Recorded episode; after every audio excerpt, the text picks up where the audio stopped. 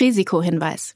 Die Inhalte dieses Podcasts dienen ausschließlich der allgemeinen Information und sind zum einen ohne Gewähr und zum anderen keine Empfehlung zum Kauf oder Verkauf bestimmter Finanzinstrumente. Es handelt sich hierbei nicht um Anlagevermittlung, Anlageberatung oder ähnliches. Ihr entscheidet selbst, was ihr macht. Backers Bets, der Investment-Podcast mit Jan Beckers.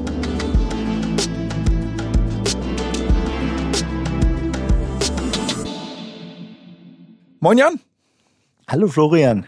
Ich habe in den letzten zwei Wochen mal wieder bemerkt, wie schmerzlich es ist, dass wir eigentlich nur alle zwei Wochen sprechen, weil seitdem wir das letzte Mal gesprochen haben, haben wir so ein bisschen Weltuntergangsstimmung, zumindest im Bankensektor gehabt. Und ich möchte das jetzt mit dir nicht im Detail aufarbeiten, weil ich glaube, das haben sehr viele Medienschaffende für uns schon getan.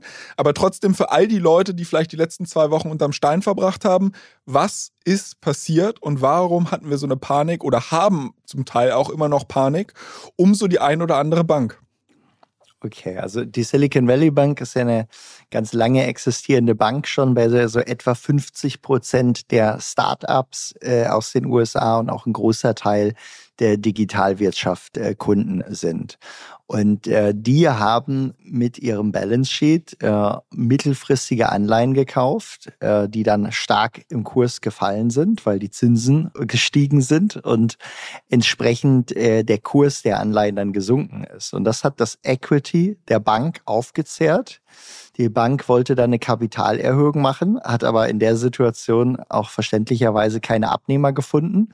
Und dann hat sich innerhalb kurzer Zeit dort Panik verbreitet. Äh, die ganzen VCs haben ihre Portfolio-Companies angerufen, zieht dort das Geld ab, ist nicht mehr sicher. Und dann äh, ja, hat es quasi diesen digitalen Bankrun gegeben, der natürlich viel schneller ähm, passiert, als wenn du jetzt irgendwie zum Schalter gehen musst. Und dann innerhalb von eigentlich 36 Stunden ähm, war dann die Silicon Valley Bank mit ihrer, ich glaube, 40 Jahre Geschichte oder so dann auch selber erstmal Geschichte und äh, wurde jetzt quasi von der Fed dann einkassiert.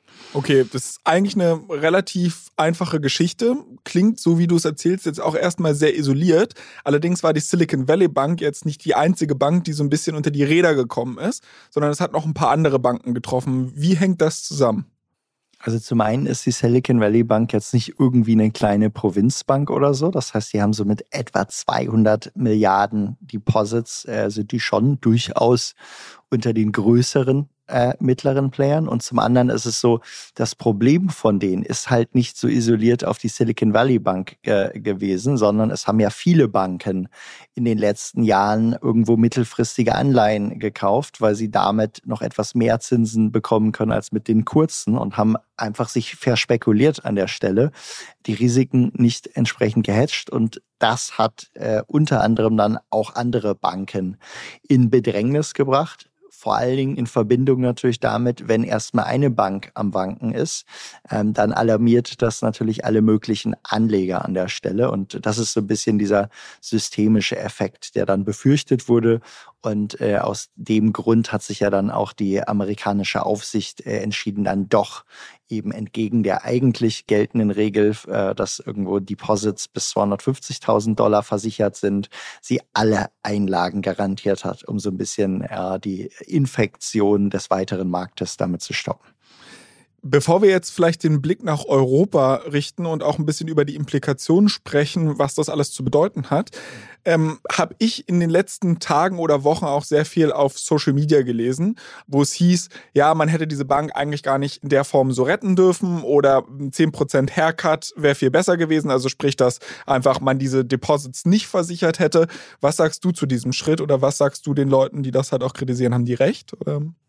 Also ich glaube, das Gute an der Seite muss man sagen, man hat ja auch jetzt nicht die Equity oder Debt Holder der Bank gerettet. Ne? Das ist ja an der Stelle nicht so. Ähm, da gab es jetzt keinen Bailout für die Equity Holder der Bank, sondern letzten Endes wurden an der Stelle diejenigen, die Spareinlagen dort hatten, gerettet. Und äh, kann man natürlich auch sagen, ja, dann äh, ermöglicht es quasi riskantes Verhalten von Menschen mit Spareinlagen, die gucken gar nicht mehr, zu welcher Bank sie gehen, etc.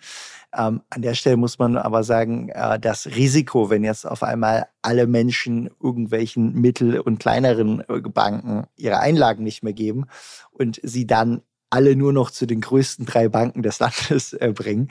Das kann auch nicht im Sinne sein, weil du dann ja im Grunde äh, Banken kreierst, äh, die, die vielleicht nicht mehr nur too big to fail sind, sondern die vielleicht irgendwann sogar too big to save sind.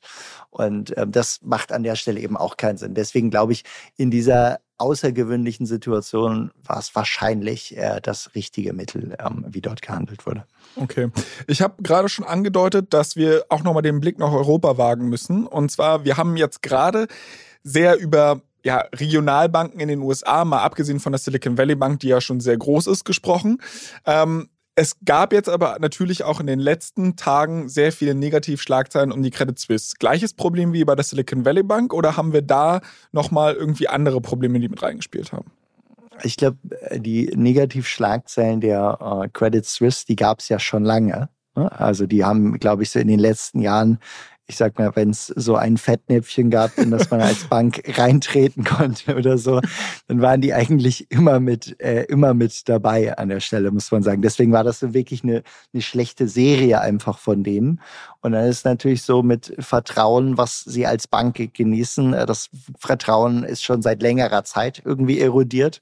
Äh, das hat man an vielfältigsten Stellen mitbekommen. Und das war jetzt wahrscheinlich so diese Gesamtsituation, so ein bisschen das, was jetzt ähm, äh, an der Stelle das Fass äh, zum Überlaufen äh, gebracht hat. Aber es war jetzt nicht irgendwie diese isolierte eine Situation, sondern es war eigentlich, haben die schon seit längerer Zeit äh, viele Fehler gemacht und waren dann jetzt auch noch wiederum schlecht positioniert.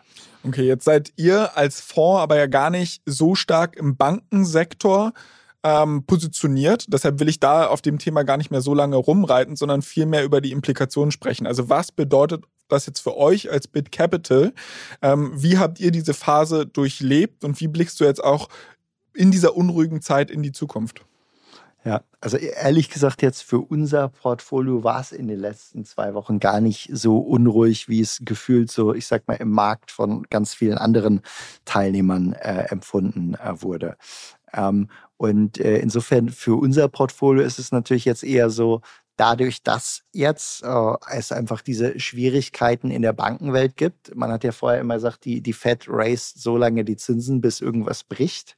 Und jetzt sieht man natürlich ganz deutlich die Risse, die sich auftun aufgrund dieser gestiegenen Zinsen. Das hat jetzt eher dazu geführt, dass ähm, er einfach die Wetten auf, wo gehen die Zinsen jetzt weiterhin, deutlich nach unten gegangen sind. Das heißt, die Zinsmärkte preisen inzwischen äh, deutlich geringere Sätze äh, jetzt auf irgendwo, ich sag mal, auf die nächsten drei, sechs, zwölf, 24 Monate oder so insbesondere.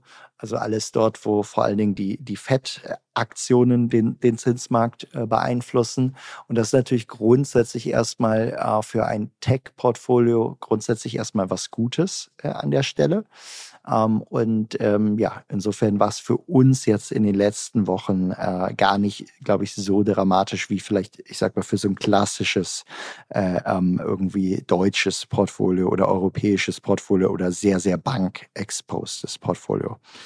Du hast gerade schon diese Spekulation auf die Zinswende angesprochen. Wie denkst du persönlich darüber? Also glaubst du, dass es jetzt dazu kommen wird? Weil in meinen Augen ist die Zentralbank eigentlich in einem großen Dilemma. Wir haben auf der einen Seite eine rasende Inflation und auf der anderen Seite halt das Problem, dass die Wirtschaft gerade anfängt, die ersten Risse zu bekommen. Und einerseits kann man jetzt irgendwie die Zinsen weiter steigern, um die Inflation zu bremsen, aber damit riskiert man halt irgendwie, dass es der Wirtschaft schlecht geht. Oder man pusht die Wirtschaft wieder, aber damit auch gleichzeitig die Inflation. Situation. Was macht man da jetzt als Zentralbank und was glaubst du, werden sie machen? Absolut. Also das ist äh, definitiv, äh, das ist definitiv ein äh, Dilemma, äh, in dem Sie jetzt natürlich stecken. Und äh, ich will jetzt nicht sagen, dass ich mich dort als Zinsprophet aufspielen will, aber die Meinungen, ich sag mal, der Menschen, die sich damit den ganzen Tag beschäftigen, die gehen jetzt ja in die Richtung von, natürlich gibt es jetzt keinen 50 Basispunkt Hike mehr bei der nächsten Sitzung. Also es ist erstmal komplett aus den, äh, aus den Vorhersagen raus. Dann ist nur die Frage, gibt es jetzt 0 oder 25 äh, Basispunkte Hike? Und, ähm, äh, und die Frage ist, wie geht es danach weiter? Aus meiner Sicht am wahrscheinlichsten, dass jetzt 25 Basispunkte gehiked wird, ähm, weil allein das Signal, wenn man jetzt direkt komplett aufhören würde, könnte ja auch wieder induzieren, oh, äh, dem ganzen Bankensektor geht es noch viel schlechter, als wir gedacht haben. Und allein das könnte ja schon wieder ein bisschen weitere Panik jetzt dort äh, verursachen. Insofern ähm, ich denke aus meiner persönlichen Sicht am wahrscheinlichsten, dass wir 25 Basispunkte von der, äh, von der, von der FED äh, kriegen und dann mal weiter schon. Ich realisiere aber gerade, ich glaube, wenn dieser Podcast veröffentlicht ist, dann, dann ist es an der Stelle schon, schon, schon durch. Insofern. Hey, dann können wir, können wir mal sehen, wie, wie, wie stark du hier im Prognostizieren bist. Ich werde dich in der nächsten Folge daran messen. Ähm, aber du hattest gerade auch schon angesprochen, dass äh, die Tech-Aktien oder schnell wachsende Tech-Aktien so Profiteure in der letzten Zeit waren. Ähm, mich würde mal interessieren, ob dieses ganze Szenario, was wir jetzt gesehen haben, geändert hat, wie du auf Tech-Aktien schaust. Also vorher hat man sich ja eigentlich keine Gedanken darüber gemacht, wo hat ein gut gefundetes Tech-Startup eigentlich seine Kohle liegen. Jetzt hat man festgestellt, oh, es gibt gewisse Klumpenrisiken. Schaust du dir sowas jetzt auch genauer an, wenn du auf Tech-Aktien blickst? Also wir haben im ersten Schritt, als quasi diese Silicon Valley äh, Bankpleite äh, aufkam und noch unklar war, äh, sind, ist jetzt dort alles versichert oder nicht, haben wir natürlich unser Portfolio daraufhin angeschrieben, waren direkt mit denen im Draht und konnten eigentlich erfreulicherweise erfahren, dass es dort eigentlich minimalste Risiken gab. Also irgendwie, ich sag mal, ein Prozent des Cash Exposure irgendwie mal in der einen oder in der anderen Firma. Ähm, jetzt ist es so, ich halte es nicht für ein besonders wahrscheinliches Szenario, dass wir jetzt massivste Bankpleiten sehen, die die Cash-Polster unserer Portfoliofirmen aufzehren. Aber es ist wieder ein relevantes Risiko, auf das man auch schaut. Aber die größeren Risiken, denen man auch deutlich mehr Zeit verbringen sollte, sind natürlich weiter im, im operativen oder eben dann einfach in den typischen Makrothemen wie, was macht die, die Fed jetzt äh, an der Stelle? Haben sich diese operativen Risiken aus deiner Einschätzung in irgendeiner Form geändert durch dieses Bankenchaos, was wir in den letzten Tagen gesehen haben? Also ich glaube, es gibt halt so Effekte zweiter oder dritter Art teilweise, die dann wiederum sowohl positiv, äh, also häufig auch positiv aufs Portfolio wirken können, manchmal vielleicht auch negativ. Und das beispielsweise die Silicon Valley Bank war ja einer der größten ähm, Kreditgeber für viele ähm, äh, ich sag mal, etwas fortgeschrittene Startups, die vielleicht noch eine Equity-Runde gemacht haben, aber dann da auch schon etwas Debt zu aufnehmen können.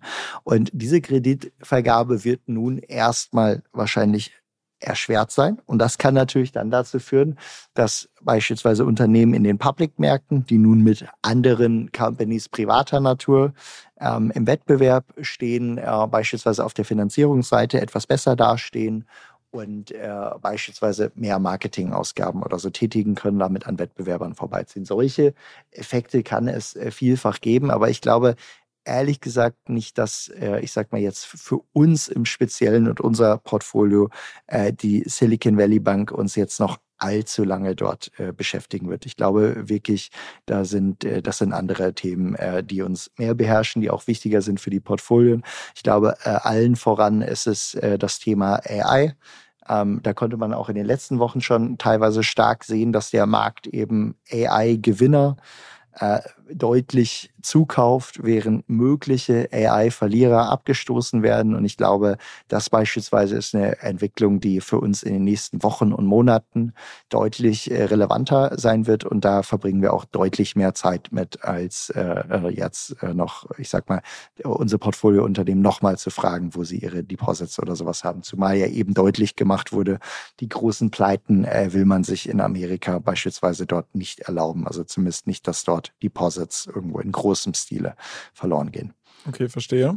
Mit AI machst du jetzt natürlich einen riesen Fass auf, wo ich sehr, sehr lange mit dir drüber sprechen könnte und das werden wir wahrscheinlich in Zukunft. Sollten wir, sollten wir definitiv, äh, sollten wir definitiv bald tun. Dort tut sich echt wahnsinnig viel, äh, extrem spannend und auch super relevant für unsere Investments. Auf jeden Fall. Ich glaube nur, dass wir das in den restlichen zehn Minuten dieser Folge da bin wahrscheinlich. Ich mir, da, bin ich mir, da bin ich mir auch sicher, dass wir das dort nicht unterbringen Deshalb können. lass uns das vertagen und vielleicht bei diesem Bankenthema noch so ein bisschen bleiben, weil es gab neben den schnell wachsenden Tech-Aktien ja noch einen weiteren Profiteur und zwar Bitcoin. Hat das nur damit zu tun, dass jetzt, wie gesagt, alle auf die Zinswende spekulieren oder spielt da noch irgendwas weiteres damit rein?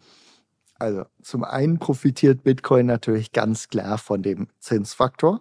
ähm, und sogar noch stärker als jetzt, äh, ich sag mal, die typischen Equities, weil bei denen gibt es ja viele Faktoren, die halt noch beeinflussend äh, sind, Cashflows etc., erwartete Gewinne, Konjunktur etc. pp. Und bei Bitcoin, gerade Bitcoin in seiner puren Form ist natürlich sehr stark äh, von Zinsen beeinflusst. Insofern ähm, äh, ganz klare Auswirkungen. Das zweite ist, Bitcoin ist aber natürlich auch genau für diese Szenarien gemacht, äh, dass eben der Bürger mit Bitcoin einfach selber Custody von seinen Assets machen kann. Das heißt, er braucht keine Bank, die zwingend für ihn sein Sparguthaben verwaltet, sondern er kann das als mündiger Bürger mit Bitcoin eigentlich selber machen.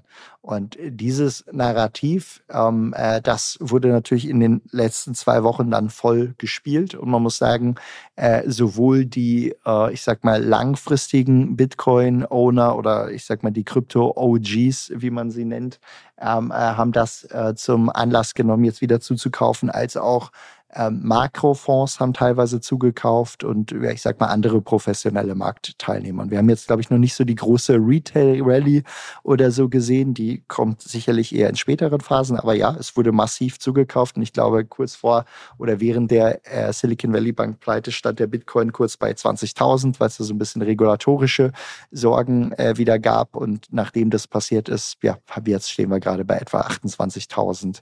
Äh, schon eine dramatische Wende innerhalb von nur zwei Wochen. Ich habe in der letzten Woche gelesen, dass, ich glaube, es war der Technologiechef von Coinbase, zwei Millionen darauf gewettet hat, dass ähm, der Bitcoin in den nächsten, ich glaube, Wochen waren es, über eine Million steigt. Was sagst du zu der Prediction oder der Wette? Also erstmal glaube ich nicht, dass es der aktuelle Technologiechef ja, nee, von der, Coinbase war, sondern jemand, der da früher mal äh, äh, Tech-Chef war. Ähm, also ich sage dazu mal Folgendes, dass die Chance gestiegen ist, dass der Bitcoin jetzt etwas höher steigt, äh, klar, kein Problem. Ansonsten äh, nehme ich gerne die andere Seite äh, der Wette. äh, Habe ich äh, gar kein Problem mit, weil äh, auf, auf so einen Anstieg sollten wir hier nicht wetten. Ähm, wobei es kann ja sein, dass er irgendwelche anderen äh, äh, Geschäfte hat, mit denen er dann sich wiederum abgesichert hat und am Ende auch total fein dasteht, wenn alle das jetzt zum Anlass nehmen, ein bisschen mehr zu kaufen. Am Ende steigt der Bitcoin um 15 Prozent. Er hat aber viel mehr in, in diese Wette gepackt und am Ende äh, gewinnt er dann auch noch. Auch, auch sowas kann ja sein. Ähm, weil ja, wie gesagt, der Bitcoin jetzt nicht irgendwo ein reguliertes Finanzinstrument ist, äh, wo er so etwas dann nicht machen kann. Aber ja, äh, interessante Wette. Ich habe es nur ganz am Rande mitbekommen äh, und äh, ich weiß auch die Terms nicht. Aber äh, nein, ich denke nicht, dass der Bitcoin jetzt sehr kurzfristig auf eine Million Dollar steigt. Ähm, aber äh, ja. Also ich halte für mich mal fest, du bist nicht ganz so optimistisch wie dieser Ex-Coinbase-Mitarbeiter, bist aber trotzdem generell optimistisch, was den Crypto-Space angeht. Nur wenn ich das so höre, dann muss ich halt daran denken, dass es in den letzten zwei, drei Wochen jetzt aus der Krypto-Ecke nicht nur positive Nachrichten gab. Wir haben mit der Signature Bank eine große, ja, Pleite einer Kryptobank gesehen. Silvergate Capital hat mittlerweile auch die Türen geschlossen. USDC, eigentlich ein Stablecoin, ist zwischenzeitlich aufgrund des Silicon Valley Bank Exposures um 13 Prozent gedroppt, hat sich jetzt glücklicherweise wieder erholt. Aber auch da haben wir viele Unruhen gesehen, viele Unsicherheiten gesehen. Glaubst du nicht, dass es diesem Narrativ vielleicht schadet?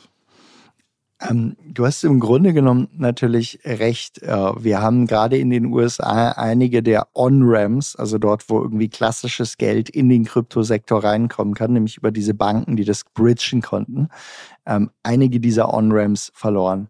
Und wir haben gleichzeitig auch eine Entwicklung gesehen, wo klar wurde anhand einigen Entscheidungen oder auch einigen Äußerungen, ähm, äh, dass äh, letzten Endes die amerikanische Regierung ähm, durchaus mit Skepsis auf äh, den Aufstieg des Bitcoins guckt. Letzten Endes bringt er irgendwo dem Dollar in Bedrängnis oder könnte ihm irgendwann mal zur Konkurrenz werden. Ich glaube, das sind auch genauso die Richtungen, wo ich jetzt sagen würde, da kommen in der jetzigen Marktphase ganz klar die Risiken ähm, äh, her, ähm, äh, die dazu führen könnten, dass einfach nochmal große Angst durch irgendwelche regulatorischen Entscheidungen oder sowas aufkommt. Ähm, und das ist an der Stelle jetzt sicherlich so ein bisschen der Gegenspieler zu den ganzen anderen möglichen positiven Entwicklungen, die wir sehen.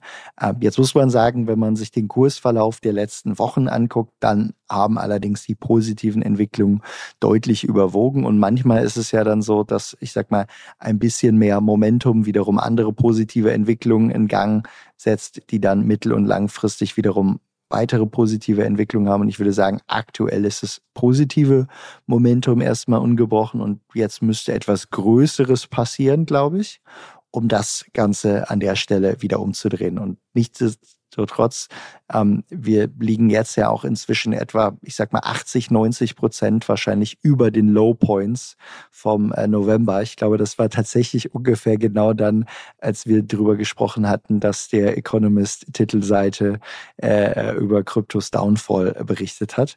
Und äh, ich würde mal sagen, es ist inzwischen ziemlich wahrscheinlich, dass wir die Low Points klar hinter uns gelassen haben ähm, und äh, auch zusätzliche Volatilität äh, jetzt äh, uns äh, wahrscheinlich nicht mehr in diese Richtung bringen wird. Ich halte das mal so fest. Wir werden das auf jeden Fall weiter verfolgen. Wir werden, glaube ich, das eine oder andere Mal hier noch darüber sprechen, ähm, wie es in der Kryptowelt weitergeht. Wir werden vielleicht beim nächsten Mal oder übernächsten Mal darüber sprechen, ähm, wie ihr gerade auf das Thema AI blickt. Und wir haben ja auch noch einen Deep Dive zu ähm, einer Company, da müssen wir uns mal rausschauen, was wir da am spannendsten äh, in eurem Portfolio durchleuchten können. Und auch das werden wir in Zukunft machen. Also ich glaube, es bleibt spannend bei uns. Ich glaube, uns wird der Gesprächsstoff nicht so schnell ausgehen. Falls unsere Zuhörer trotzdem irgendwelche Themenwünsche, Feedback, Fragen oder Kritik haben, dann können sie es uns natürlich sehr, sehr gerne schicken an backers-bets at financeforward.com äh, Ansonsten würden wir uns sehr freuen, wenn ihr diesen Podcast mit fünf Sternen bewertet auf Apple, Spotify oder dem Podcast-Player eurer Wahl. Und Jan, ich freue mich darauf, in zwei Wochen wieder mit dir zu quatschen. Äh, wir hören voneinander. Mach's gut. Ich mich auch. Mal gucken, was bis dahin so passiert. Bis bald. Ciao, ciao.